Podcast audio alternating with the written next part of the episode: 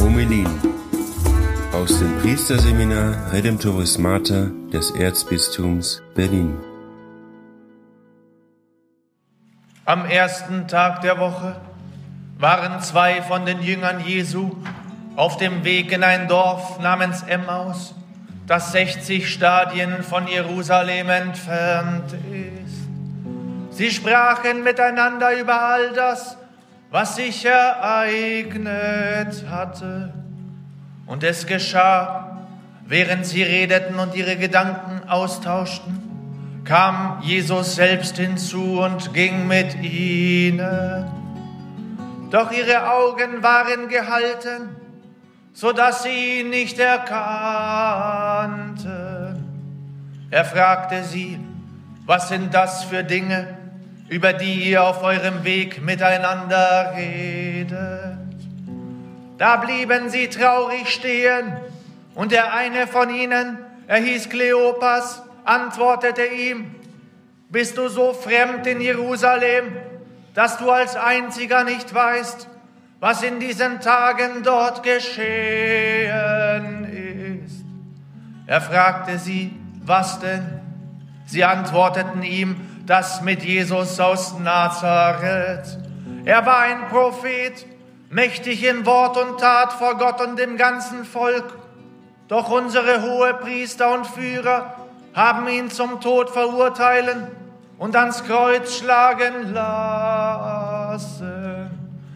Wir aber hatten gehofft, dass er der sei, der Israel erlösen werde. Und dazu ist heute schon der dritte Tag, seitdem das alles geschehen ist. Doch auch einige Frauen aus unserem Kreis haben uns in große Aufregung versetzt.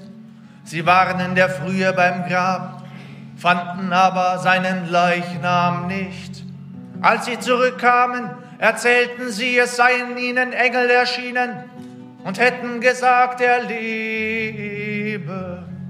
Einige von uns gingen dann zum Grab und fanden alles so, wie die Frauen gesagt hatten. Ihn selbst aber sahen sie nicht. Da sagte er zu ihnen, ihr Unverständigen, deren Herz zu träge ist, um alles zu glauben, was die Propheten gesagt haben, musste nicht der Christus das erleiden und so in seine Herrlichkeit gelangen. Und er legte ihnen dar, ausgehend von Mose und allen Propheten, was in der gesamten Schrift über ihn geschrieben steht. So erreichten sie das Dorf, zu dem sie unterwegs waren. Jesus tat, als wolle er weitergehen, aber sie drängten ihn und sagten, bleib bei uns, denn es wird Abend, der Tag hat sich schon geneigt. Da ging er mit hinein, um bei ihnen zu bleiben, und es geschah, als er mit ihnen bei Tisch war, nahm er das Brot, sprach den Lobpreis, brach es und gab es ihnen. Da wurden ihre Augen aufgetan und sie erkannten ihn und er entschwand ihren Blicken. Und sie sagten zueinander, brannte nicht das Herz in uns, als er unterwegs mit uns redete und uns den Sinn der Schriften eröffnete. Noch in derselben Stunde brachen sie auf und kehrten nach Jerusalem zurück. Und sie fanden die Elf und die mit ihnen versammelt waren. Diese sagten, der Herr ist wirklich auferstanden und ist in Simon erschienen. Da erzählten auch sie, was sie unterwegs erlebt und wie sie ihn erkannt hatten, als er das Brot brach. Also es ist schön, wie die Liturgie uns hilft, wie sie uns erkennt. Und ähm, schön ist dieser, äh, dieser Kleopas, wir müssten ihn eigentlich unter die Patrone des Seminars aufnehmen, den heiligen Kleopas. Ja. Der, der, Heilige, den man anrufen muss ähm, nach Festen, Ja? Wenn die äh, Depression nach dem Fest anfängt, dann muss man den heiligen Kleopas anrufen. Und äh, ist auch der Heilige für alle, die traurig vom Kreuz weglaufen. Also für uns alle.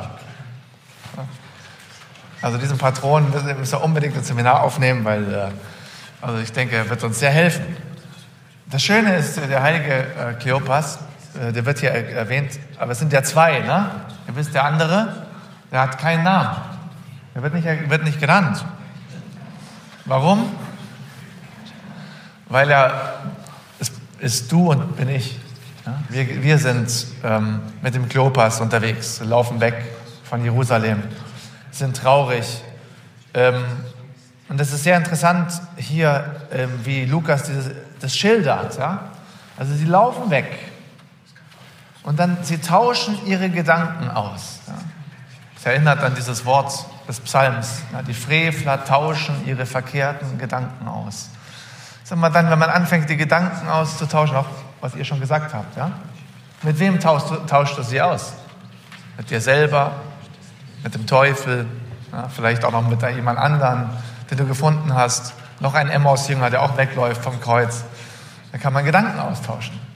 Ja? Und die, meistens kommt nichts Gutes bei raus, weil sie machen traurig, diese Gedanken. Ja? Die Osternacht ist vorbei. Was hat sich geändert am Ende? Nix. Ja? Wir hatten gehofft, sagen sie dann zu Jesus. Wir hatten das gehofft. Aber am Ende ist er tot. Am Ende hat es keinen Sinn. Am Ende laufen wir weg. Ja? Und ähm, das Schöne ist, dass Jesus, äh, Jesus weiß schon alles. Ja? Er kommt und fragt, was sind das für Dinge? Auch interessant, wie er das ausdrückt. Was sind das für Dinge, über die ihr auf eurem Weg miteinander redet? Das ist, was Jesus jetzt macht.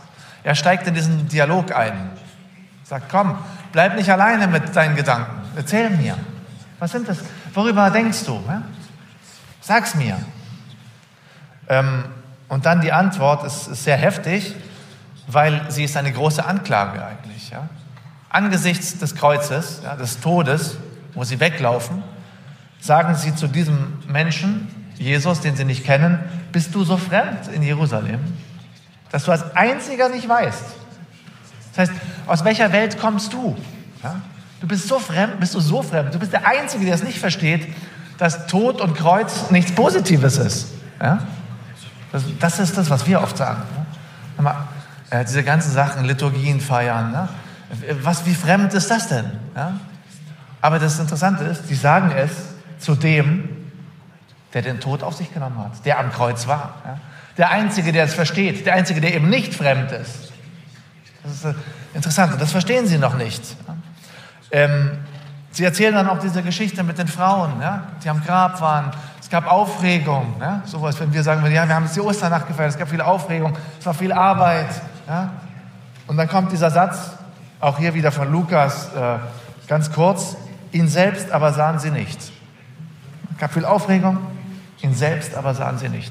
Das Grab war irgendwie wohl leer, ihn selbst aber sahen sie nicht. Vielleicht ist das deine und meine Situation, dass du sagst, äh, ihn selbst habe ich nicht gesehen.